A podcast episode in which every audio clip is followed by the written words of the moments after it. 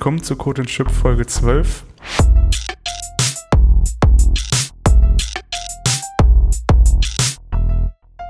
Heute sprechen wir über Traffic.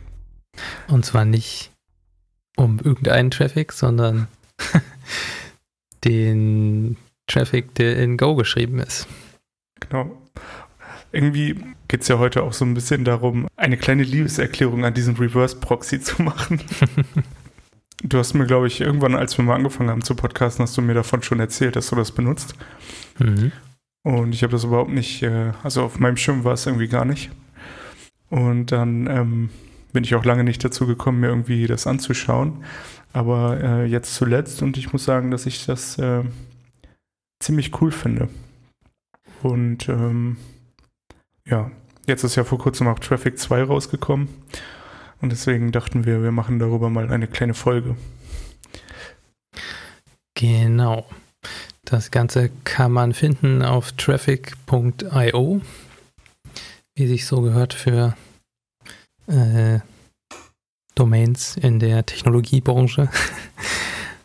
also, ja, vielleicht nochmal kurz, was das ist. Das ist ein Erstmal Open Source in Go geschrieben und bezeichnet sich als Edge Router, äh, über den man über seine, also den man über seine API auch dynamisch konfigurieren kann.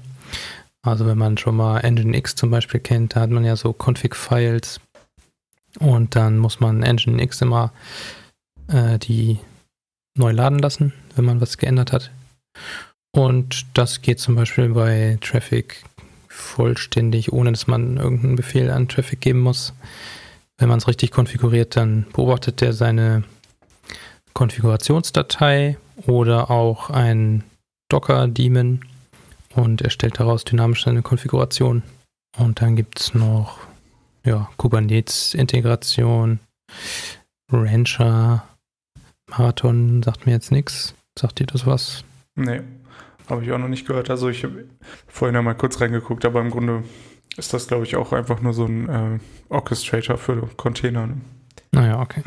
Ja, ich denke mal so, Docker ist eigentlich ein ganz guter Einstieg in Traffic. Wenn man das mit Docker zusammen benutzt, kann man schon auf seinem eigenen Rechner ein ganz interessantes Setup sich zusammen basteln. Ja, vielleicht äh, können wir damit auch einfach anfangen.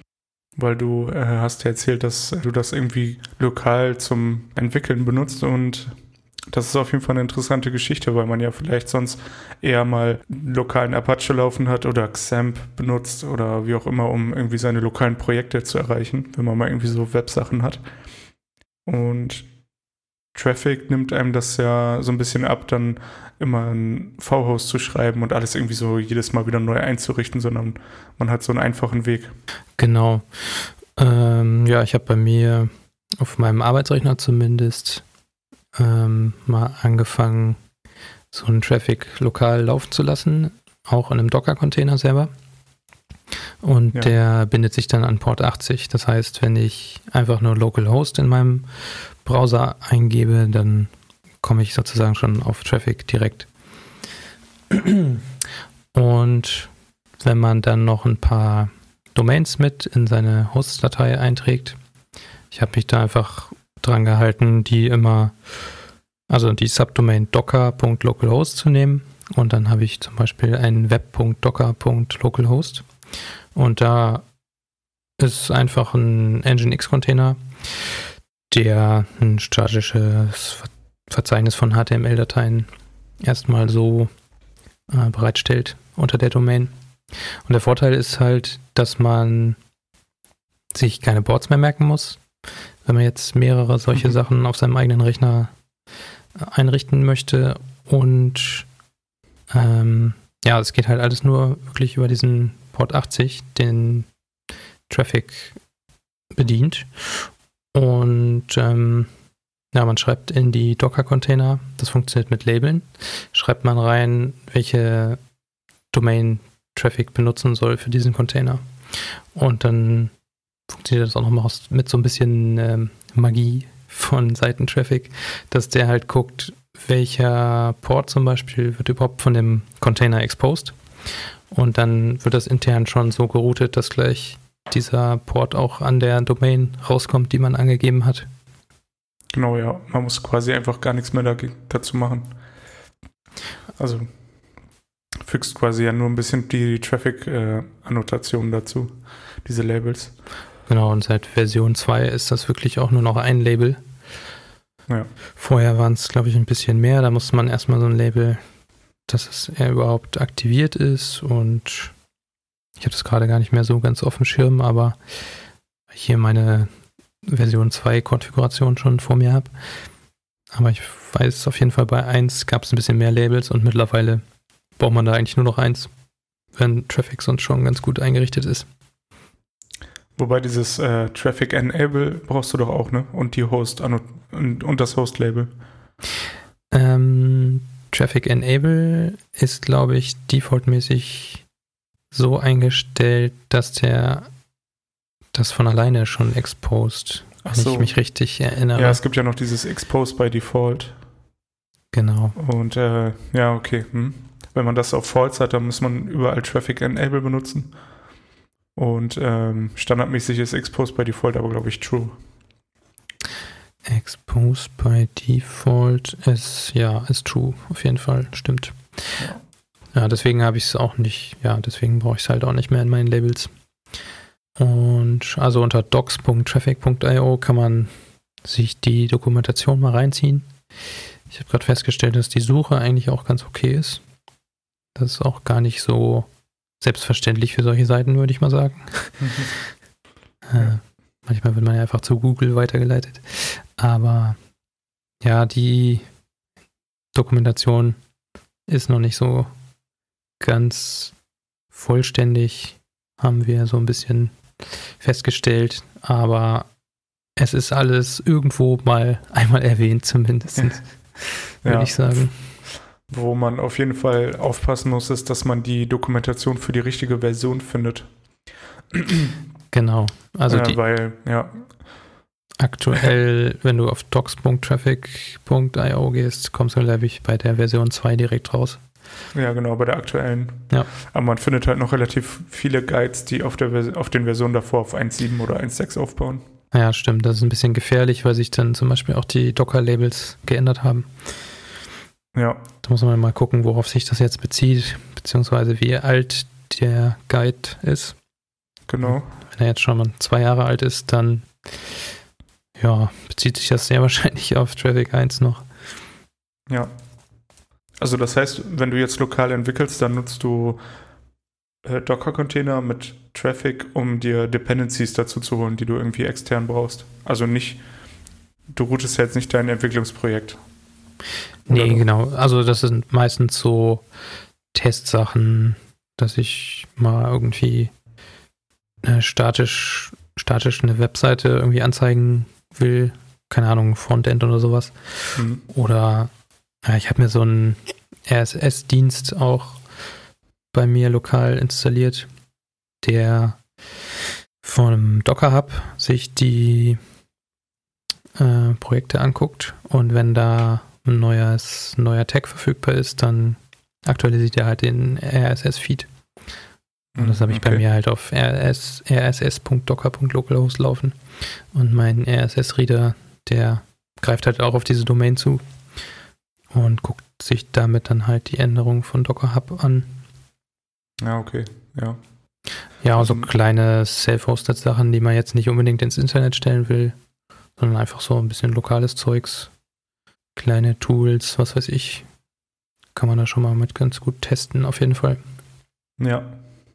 Ähm, ja, das ist auf jeden Fall eine gute Sache, denn man hat irgendwie ein bisschen mehr ja, Modularität vielleicht. Also man hat nicht diese Geschichte mit dem lokalen, mit den V-Hosts, sondern man hat halt ein System, an das man irgendwie seine äh, Container anschließen kann und kann die auch einfacher wieder abräumen. Also ja, man genau. hat einfach weniger Kram auf seinem System, das, der so verflochten ist in alle möglichen Ordner. Ja, und wenn du irgendwie was wirklich nur so einen so Web-Container starten willst, der, also kannst du ja auch eine API drauf laufen lassen auf so einer Domain. Äh, musst du nicht gucken, ist der Port jetzt frei oder welche Ports habe ich schon belegt, kann ich den jetzt nehmen? Hm. Das stimmt, Und, ja. Ja, das ist halt schon, ja, dieses ganze Docker-System ist da schon ganz gut Also es verträgt sich ziemlich gut. Also es ist so ein bisschen darauf ausgelegt, würde ich sagen.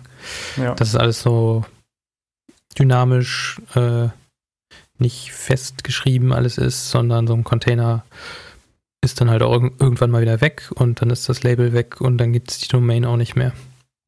Ja, das ist schon echt ganz gut. Ähm, ja, so viel auf jeden Fall zur lokalen Entwicklung. Ähm, der zweite, ja, eigentlich noch größere, ähm, das zweite noch größere Feature von Traffic ist eigentlich, dass man, ähm, ja, wie schon gesagt, das irgendwie mit äh, Docker natürlich benutzen kann, mit Docker Compose, lokal oder auf einem Server. Äh, oder Docker Swarm Mode äh, funktioniert auch, äh, Kubernetes, haben wir ja alle schon gesagt. Aber ähm, was halt auch ziemlich cool ist, äh, auch für lokale, für private Projekte ähm, und natürlich auch sonst, ähm, dass man einfach Let's Encrypt-Zertifikate ausstellen kann. Also man muss es nicht selber machen, sondern Traffic kümmert sich darum. Und das Schöne ist eben, dass der ganze Prozess quasi schon abgewickelt ist. Also die ganze, ja, äh, die Challenge, um das Zertifikat zu holen, die Verwaltung, äh, dass die irgendwo hingelegt werden und auch das Renew, solange die Domain, äh, also solange der Container mit dem Label äh, von der Domain sozusagen existiert, wird auch der Refresh die ganze Zeit gemacht. Das heißt, äh, als Admin oder als Sysadmin muss ich mich nie darum kümmern, irgendwie, dass das Zertifikat jemals ablaufen könnte. Und, und die Handhabung ist halt super einfach, weil, ja, weil man halt wieder auf dem System einfach nur Port 80 und 443 quasi host, also freigibt für den, für den Traffic-Container, wenn man das in einem Docker-Container hostet, das Traffic selbst. Und dann legt man nur ein Netzwerk auf dem System an man kann natürlich, ich glaube, man kann sogar mehrere anlegen mittlerweile in der neuen Version, die dann alle ähm, observed werden sozusagen von Traffic. Aber äh, also um in so einem Docker-System verschiedene Container miteinander, ähm, dass die da drin kommunizieren können, muss man ja äh, so ein übergreifendes Netzwerk anlegen. Mhm. Ein Overlay-Netzwerk. Und das findet man auch bei dem Traffic User Guide, glaube ich zumindest, ähm, wie man das anlegt. Ja, Und ich, ich mache es meistens so, dass ich dann einfach ein Docker Network Create Traffic unterstrich Proxy. Das lege ja. ich halt einmal an und dann gebe ich das überall mit an. Kann man ja auch in Docker Compose mit angeben. Genau, da muss man nur darauf achten, dass das extern ist. Also genau, muss es in dem Netzwerk muss man noch externe gleich True setzen. Genau. Ansonsten wird es auch mit dem Compose-Ordner prefixed. Mhm. Stimmt. Wenn, wenn es nicht true ist, ja. Ja, das ist auf jeden Fall ziemlich nett. Und ja, was man glaube ich auch nochmal echt betonen muss, ähm, man muss auch da dann gar keine Ports mehr von den Docker-Containern freigeben, weil Traffic das ja auch innerhalb des Docker-Netzwerks direkt routet. Man muss gar keine Ports mehr exposen bei den Docker-Containern. Was ja zusätzlich auch noch ein Sicherheitsding ist, ne? Also, ja. Wenn ich keine äh, Ports aufs Host-System irgendwie freigebe, dann muss ich mich erstens nicht darum kümmern, die mit der Firewall wieder zu schließen. Und ja, und die, ja, im Grunde ist es ja abgesichert dadurch, dass man, wenn man einbrechen kann, maximal wahrscheinlich in den Traffic-Container kommen kann. Und ja, solange der dann halt sicher ist, expost man zumindest keine Datenbank und sowas, weil die ja in anderen Netzwerken sind. Also aus dem Container dürfte man dann nicht darauf kommen, solange man nicht aufs Host-System kommt. Ja, wobei man auch äh, sagen muss, dass Traffic ja meistens dann auch Verbindung zu dem Docker-Socket hat, was man mhm. aber auch, also ich habe das schon in der Doku gelesen, das kann man auch nochmal besser absichern mit so einer TCP-Verbindung, mhm. die nicht über das Socket geht. Das müsste man nochmal dann wirklich genau in der Doku nachlesen. Also ich habe es schon mal irgendwo auf Twitter gelesen, dass irgendwie einer sich äh, das dann direkt ausgeschlossen hat, Traffic zu benutzen, weil das ja ein Prozess ist, der theoretisch auf den Docker-Daemon Zugriff hat. Und mhm, okay. ja, das ist für, eventuell ist das ein, eine Schwachstelle. Da muss man noch mal ein bisschen die Doku wälzen, würde ich sagen. Ja. Aber also ja, im Grunde auch nur, wenn Traffic selber quasi eine Schwachstelle hat, ne? Ja, genau. Also es kann ja auch in Go irgendwie eine Schwachstelle geben, wenn das Ding in ja. Go geschrieben ist. Mhm. Ähm, das muss ja nicht unbedingt in dem Traffic selber sein. Aber ja, das sind aber trotzdem so Sachen, die man irgendwie, irgendwo hat man sowas immer so eine Stelle. Also gerade bei den Docker-Sachen. Docker macht da so komische Sachen, wenn du einen Port exposed von einem Container, dann schreibt er auch erstmal die IP-Tables um. Und selbst wenn du eine Firewall aktiv hast, ist dieser Port dann geöffnet nach außen. Hm. Was ich ein bisschen Stimmt. komisch finde. Und das umgeht man zum Beispiel dann schon wieder mit dem Traffic. Ja. Wobei interessanterweise zum Beispiel, wenn man UWF benutzt oder UFW, UFW ist es, mhm. ähm, der schafft es irgendwie den Port doch noch zu closen. Ich weiß nicht, ob das an der Boot-Reihenfolge liegt, sozusagen. Also wenn Docker startet und danach UFW, ob UFW den Port halt wieder closed danach. Weil da muss man ihn manuell auf jeden Fall freigeben. Ah, okay. Ja, da bin ich auch zu wenig Linux-Experte. Ja, also ich habe es auch nur mitbekommen, bin da jetzt nicht, äh, ja, kein Sysadmin, aber das ist auf jeden Fall auch ein spannendes Thema für alle, die da auf Security aus sind. Äh, kann man, glaube ich, einige Stunden mit verbringen. Mit Sicherheit, ja. Ja. Was, äh, was auf jeden Fall ziemlich nice ist, man könnte ja jetzt sagen, okay, ja, man kann damit jetzt hosten und Let's Encrypt, alles cool, können ja andere Tools auch. Das stimmt. Ähm, aber ich finde, es eröffnen sich ganz viele coole Möglichkeiten. Also zum Beispiel kann man sehr, sehr einfach Feature-Deployments machen über irgendeine Continuous Integration, weil man im Grunde nur noch einen Docker-Container mit einem bestimmten Netzwerk starten muss. Und ähm, das kann man super zum Beispiel in die GitLab CI ähm, mit integrieren, dass dann der Container gestartet wird, wenn man zum, das erste Mal in einen bestimmten Branch reinpusht. Und wenn das Review durch ist, also wenn der gemerged wurde, wird der Container automatisch wieder durch so einen ähm, äh, durch so einen definierten Job quasi wieder entfernt und dann ist das ganze Routing und alles ist ja dann auch wieder entfernt, weil der Container nicht mehr da ist und ja, Traffic die Daten quasi abräumt oder die Route abräumt und das Zertifikat wegschmeißt. Und äh, ja, dieser Workflow ist halt super geil, weil du musst dich um nichts kümmern, es muss nichts eingerichtet werden, es muss auch keine Konfiguration im Hintergrund passieren, sondern es ist quasi automatisch.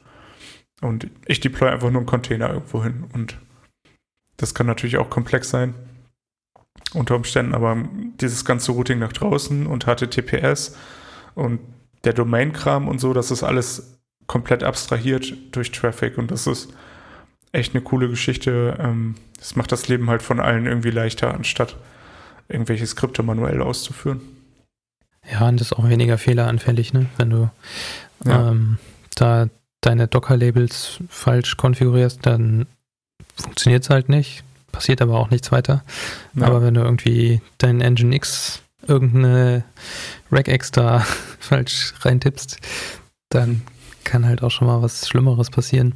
Ja, es ist ja nicht nur das. Also wenn ich jetzt ein Nginx benutze und ähm, ein externes Tool für die Zertifikate, dann, also wenn ich jetzt ein Feature-Deployment zum Beispiel machen will, müsste ich ja ein V-Host anlegen, das mhm. Zertifikat irgendwie holen, da reinpacken. Okay, das könnte man mit Certbot natürlich machen. Ja. Ähm, und dann muss ich den Nginx irgendwie reloaden. Also ich habe halt diese Steps, äh, das ist auch alles abbildbar in so einer CI-Pipeline, aber das ist halt viel mehr Code, den man eigentlich nicht braucht oder viel mehr Skript.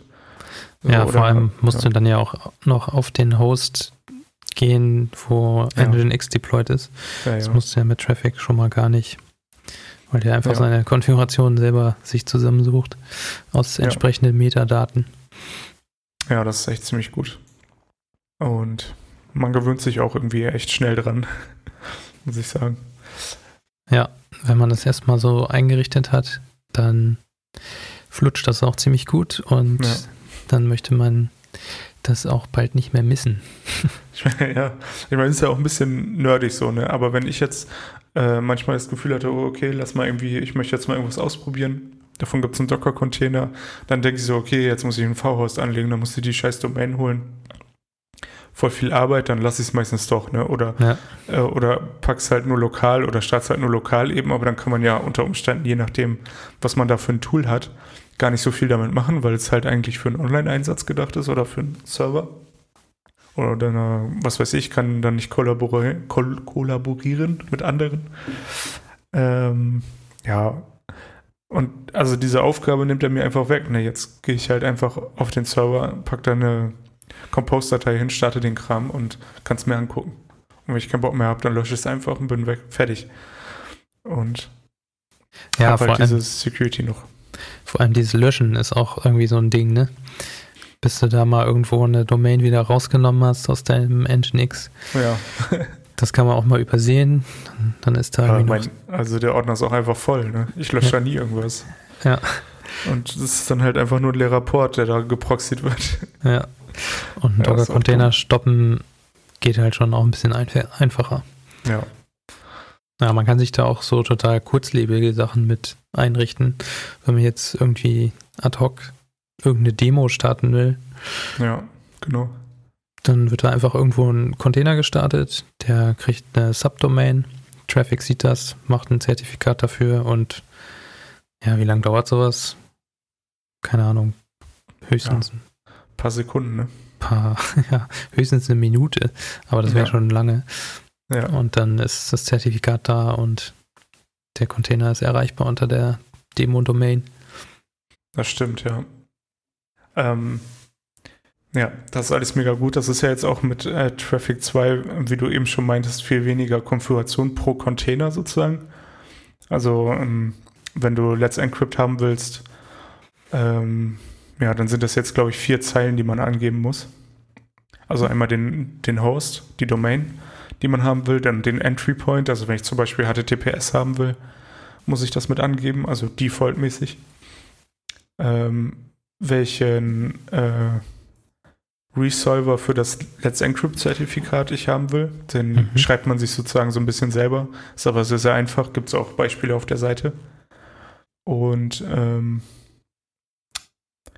und den Port. Also im Container zum Beispiel, keine Ahnung, wenn man jetzt Portainer oder so startet, dann ist das halt im Container der Port 9000, der die Webschnittstelle bereitstellt. Und diesen Port muss ich ja auch Traffic mitteilen, damit der weiß, welchen Port er im Container proxyen soll. Aber das macht er auch ein bisschen selber teilweise, ne? Ja, also wenn, es mehrere Ports gibt, dann muss Der man nimmt aber den ersten immer. Da muss Ja. man ein bisschen aufpassen. Also, ich hatte heute, ich habe heute GitLab umgezogen Mhm. in einen Docker-Container und habe es auch nicht angegeben und dann proxied er auf Port 22, weil Ah ja, 22 der erste exposed Port in dem GitLab-Container ist. Ja, also, das kann auch zu einem Problemchen führen, sozusagen. genau, da muss man dann aufpassen. Also wenn man nur einen Port hat, ist es eigentlich kein Problem, aber sobald es mehrere gibt, muss man da nochmal ein bisschen reingucken. Ja. Was man machen kann alternativ ist, fügt aber trotzdem zwei Zeilen Konfiguration hinzu. Man kann ja über Docker Compose auch einen Port exposen. Also einfach expose als Annotation, äh, also als, wie sagt man, Label da in der YAML und dann ähm, den Port da rein, dann nimmt er den, der da drin steht. Okay, aber Oder dann den hat man ersten, wieder. der da in der Liste ist, weil der die überschreibt, die im Container sind. Ähm, aber ja gut, dann schreibe ich halt zwei Zeilen statt einer, ne? Ja, muss und dann man hat man wieder so einen so ein, so ein Port auf dem Host exposed. Nee, nee, äh, nicht. Es gibt ja, also ich meine jetzt nicht die, die Ports Ach so. Konfiguration, sondern es gibt auch noch Exposes als, Ah, das habe ich noch nie Elemente. benutzt, glaube ich. ja, habe ich auch noch nicht, aber ich habe es gesehen und äh, einfach nur einmal ausprobiert für den GitLab-Kram heute. Mhm. Genau. Hat auf jeden Fall funktioniert, aber also einfacher und logischer zu sehen ist es auf jeden Fall, falls es mehrere Ports gibt in dem Container, dass man es einfach mit reinschreibt. Ähm, genau. Ähm, ja, das Einzige, was ähm, oder was ich jetzt noch gesehen hatte, wir haben nämlich, äh, also ich habe vorher mal äh, Traffic 1.7 verwendet Mhm. und da gibt es so einen Guide auf dockerswarm.rocks. Ähm, und da deployt man äh, Traffic mit Consul. Consul ist Okay. also ein Key Value Store, Mhm. den man in der Cloud quasi äh, replicaten kann. Und diese Konfiguration, also das funktioniert jetzt nicht mehr mit diesem Distributed Storage für Let's Encrypt Zertifikate. Also das wurde dafür benutzt, damit auf jedem Host, damit man auf jedem Host Traffic sozusagen haben kann. Falls man in einem Swarm Cluster mehrere Hosts hat, kann man die auf jedem auf jedem äh, Host Traffic haben und auf jedem Host halt so ein Konsul und dann ist man quasi high available. Ah, okay. Und diese High Availability hat man jetzt nicht mehr in Traffic 2, das haben sie rausgenommen, weil sie meinten, das wäre eh immer buggy gewesen mhm. und hat nie richtig funktioniert und sowas. Und das war eigentlich nur ein Test. und äh, die High Availability muss man jetzt quasi kaufen, indem man Traffic Enterprise nimmt. Ah, ja. Äh, da gibt es einen Mechanismus, der soll ja gut funktionieren. Äh, damit habe ich jetzt keine Erfahrung, aber also falls man das sucht, muss man sich entweder irgendwie was selber basteln. Wenn man die CE-Version benutzen will, muss man halt die ähm, Zertifikate irgendwie anders auf die anderen Hosts bringen. Oder mhm. ähm, ja, oder man, man muss eben die Enterprise Edition nehmen. Ja, sie werben da auch mit Distributed Let's Encrypt bei Traffic EE. Genau. Ja. Ja gut, also ich meine, letztendlich ist das nachvollziehbar, ne? weil als Privatperson brauchst du es eigentlich nicht. Nee, auch bei also kleinen nur mal zum Rumspielen, aber. Ja, nee, wahrscheinlich eher nicht. genau, also es, es gibt vielleicht den Fall, wenn man das mal ausprobieren will. Aber ähm, letztendlich, ja, man, also ich weiß nicht, ob man als, als Privatperson in, in, in einem privaten Projekt so eine Infrastruktur hat, dass man auf verschiedene Hosts die Domain weiterleiten kann und da noch irgendwie äh, ein Fallback ein Fallback hat für die äh, Domains und so, dass das dann von verschiedenen Servern gehostet werden kann. Also da ist man ja schon ziemlich advanced. Und ja, das ist ein bisschen die Frage, ne? Mhm. Ja. Also ich, hab, ich hatte das nur in der Issue gelesen, dass da Leute gesagt haben, so, wir brauchen das unbedingt, das ist mega krass.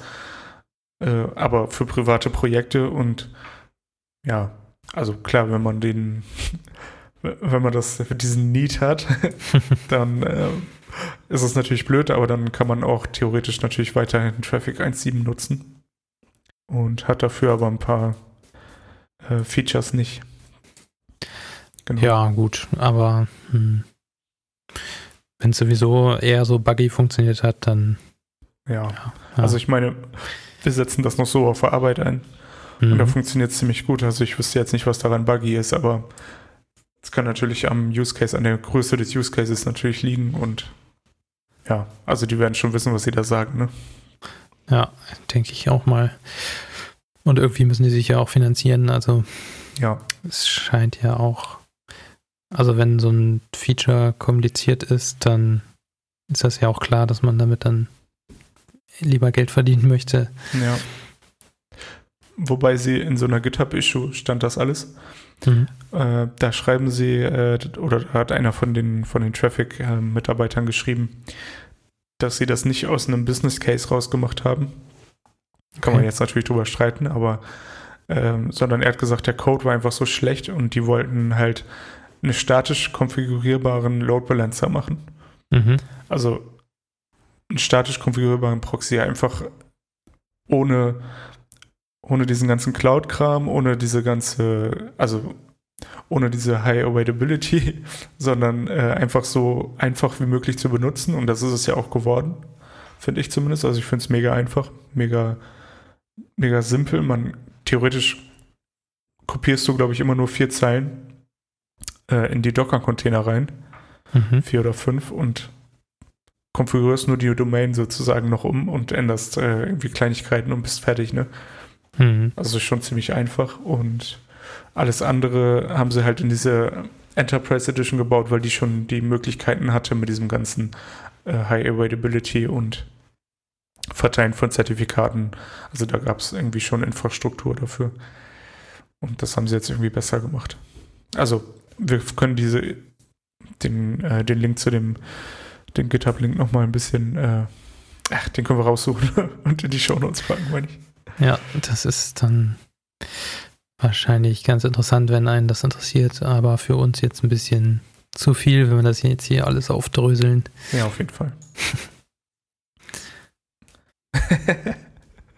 ja, was könnte man noch erwähnen? Also man kann auch verschiedene Middlewares reinhängen, um jetzt nochmal auf Traffic zurückzukommen.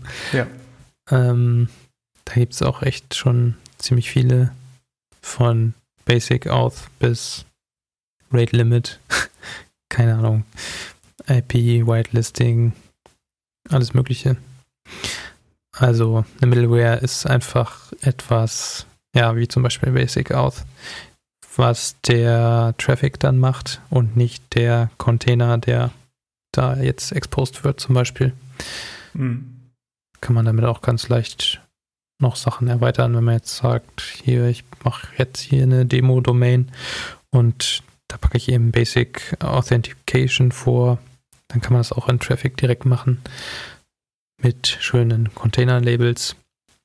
Also gar nicht in Traffic, sondern einfach an den ähm, Docker-Labels gibt man das an und dann hat diese Domain automatisch eine Basic Authentication Abfrage. Ja. Das ist ja auch zusätzlich noch geil eigentlich, ne?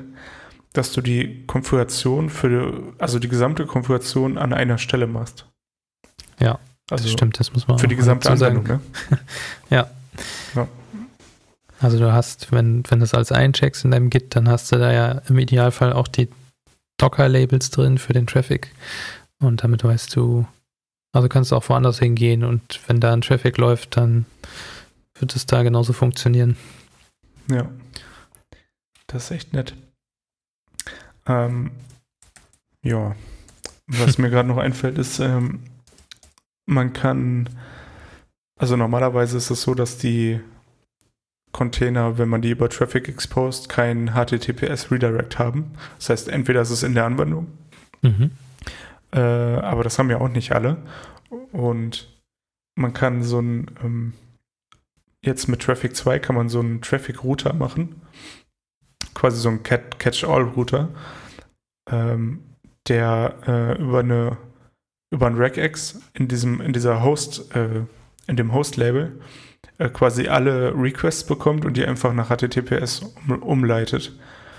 Mhm. Und ja, ist auf jeden Fall ganz cool. Man spart sich dann nochmal wieder die Zeile äh, in, dem, in dem Label im Container, sondern hat es halt einmal für alle definiert.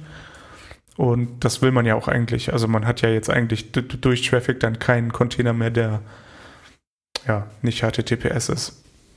Also. Ja, nicht verschlüsselt ist. Ja. Fällt mir wenn auf jeden Fall gerade noch ein. Ja, wenn man Let's Encrypt konfiguriert hat, dann kann man das schon direkt aktivieren und dann wird alles immer direkt HTTPS. Das ist auch echt gut. Ja. Hast du noch irgendwas? Weil ich glaube, meine Themen sind erschöpft. Nee, ich scroll ja noch gerade so durch die Doku, aber ja, also was man noch erwähnen kann, man kann den Traffic über verschiedenste Art und Weisen seine Konfiguration beibringen. Das mhm. finde ich eigentlich auch ganz gut, dass der da relativ konfigurationsagnostisch sozusagen ist. Also es gibt Toml-Files, YAML-Files, kannst du auch an der CLI direkt was dranhängen, also mit Flex und dann eben auch diese Metadaten von den entsprechenden Endpoints, womit er sich verbindet, also Docker oder Kubernetes. Mhm, stimmt. Das kann man auch alles mischen und ja, insgesamt ein nettes kleines Tool, was schon mittlerweile sehr mächtig geworden ist. Mhm. Und, und, und weil es in Go geschrieben ist, muss man ja auch nochmal drauf, äh, drauf hinweisen. Also es ist ja kein riesen Proxy, der ja. irgendwie äh, Gigabyte an Arbeitsspeicher verbraucht, sondern äh, das ist echt alles leichtgewichtig, schnell. Ja, und, und du kannst ja. den als Docker-Container selber deployen und damit auch ziemlich schnell updaten. Ja. Ohne irgendwelche Dependencies. Ja, das ist, ist äh, schon wirklich echt gut. Ja. Ja, ich traue auch immer so ein bisschen, wenn ich bei der Arbeit den Engine X umkonfigurieren muss. Warum läuft das nicht alles mit Traffic? ja, ja, da kann man ja auch nochmal erwähnen, also äh, man muss kein äh, WebSocket-Upgrade machen, das macht er selbstständig. Mhm. Also diese ganze Weiterleitung, Proxy auf einen bestimmten WebSocket-Port oder irgendwas, das funktioniert, das kann man alles machen, ohne dass man zusätzlich irgendwas angeben muss. Ähm, ja, das ist ja sonst auch manchmal so ein kleiner Hassel, den man irgendwie hat, dass man irgendwie dieses WebSocket-Upgrade noch bei Apache oder Nginx irgendwie da reinpacken muss. Ja. Und ja, alles automatisch. Man muss sich um nichts kümmern. Vielleicht gibt es hier und da nochmal einen Fall, der irgendwie nicht funktioniert, aber äh, wir, da bin ich jetzt noch nicht drauf gestoßen, muss ich sagen. Und ja, mit Traffic 2 ist es jetzt sogar möglich, ähm, also in einem Container verschiedene Ports anzusprechen gleichzeitig. Ich bin mir nicht ganz sicher, ob das mit dem ersten auch möglich war. Auf äh, unterschiedlichen Domains, ne? Das meintest du? Ja, genau. Also theoretisch ja sogar auf derselben Domain, aber, also, nee, das geht ja nicht, aber ähm, mit, ähm, genau, quasi in einer Konfiguration zwei äh, verschiedene Domains zu haben. Man ja, hat einen Container mit, mit zwei Ports und man kann in den Labels jedem Port eine eigene Domain zuweisen. Genau. Ja. Ja, für GitLab braucht man das dann wahrscheinlich, ne? Ja, also es gibt bestimmt einige Sachen vielleicht, wo irgendwie viele Dinge so zusammen in ein Docker-Image ge gebacken sind. Ja, wobei man da auch schon diskutieren kann, dass ja, es eigentlich das nicht, ist. nicht so gedacht ist, aber okay. Ja. Für manche Sachen ist es wirklich einfacher, das so zu machen. Gerade bei GitLab, was da alles. Ja, laufen tausend Sachen da drin, ne? Ja. Dieses GitLab-Architektur Schaubild ist auch ganz interessant. Das habe ich mir mal angeguckt. Da braucht man eine Woche, um das zu erklären. Ja. Mindestens. ja. Nee, aber ansonsten, ich bin mega begeistert, muss ich sagen. Also, ich finde es äh, seitdem jetzt, seit zwei, drei Wochen oder so, bin ich jetzt intensiv dabei, das zu benutzen. Endlich. Und frage mich, warum ich es nicht schon länger gemacht habe. Das ist echt super easy. Ja. Ja, man musste erstmal so ein bisschen reinkommen, aber wenn man da einmal Blut geleckt hat, dann ja. erschließt einem sich das dann doch relativ schnell. Ist so wie bei allem, ne? Wenn man sich dran gewöhnt hat, dann. Ja. ja. Hast du schon mal was von Caddy gehört? Ja. Da gibt es ja auch bald eine Version 2, die wieder einigermaßen Open Source sein soll. Ach so, okay. Ich weiß nicht, ob der ein ähnliches Feature-Feld abdeckt wie der Traffic. Mit Let's Encrypt und sowas. Ja, ich glaube, das kann der schon, ne? Ja, es sieht zumindest so aus. Ja, hier steht was von Third Magic. Könnte sowas sein. Mhm. Ja. Äh, da müssen wir uns vielleicht in Zukunft auch nochmal mit beschäftigen, aber ich glaube, Traffic wird das zumindest bei mir nicht ablösen. Ja, ich glaube, dass ja so ein bisschen alle jetzt in diese Richtung gehen. Ne? Ich kann mir auch vorstellen, dass es möglicherweise auch Nginx-Module oder so gibt. Also die irgendwie diese Verbindung hinbekommen oder so. Aber es ist natürlich schon schön, so ein modernes Tool zu haben, das irgendwie ja so einfach zu benutzen ist und einfach auch Open Source ist. Ja. Ja, benutzt, benutzt mehr Traffic. Und ähm, ich wollte meinen lokalen, mein lokales Deployment, das wollte ich ein bisschen aufarbeiten und dann können wir es auch nochmal verlinken, dass man da mal mit anfangen kann. Kann es einfach auschecken und das Docker Compose starten. Und dann hat man schon mal so ein Traffic und ein Nginx, der in diesem Fall nur der doofe Webserver ist. Und ja, hat so ein paar Localhost Domains, mit denen man ein bisschen rumspielen kann. Ja, das klingt doch spannend. Das mache ich nochmal fertig. Genau. Damit können wir uns auf jeden Fall verabschieden. Jo. Vielen Dank für. Vielen Dank fürs Zuhören und bis zum nächsten Mal. Bis zum nächsten Mal. Tschüss. Tschüss.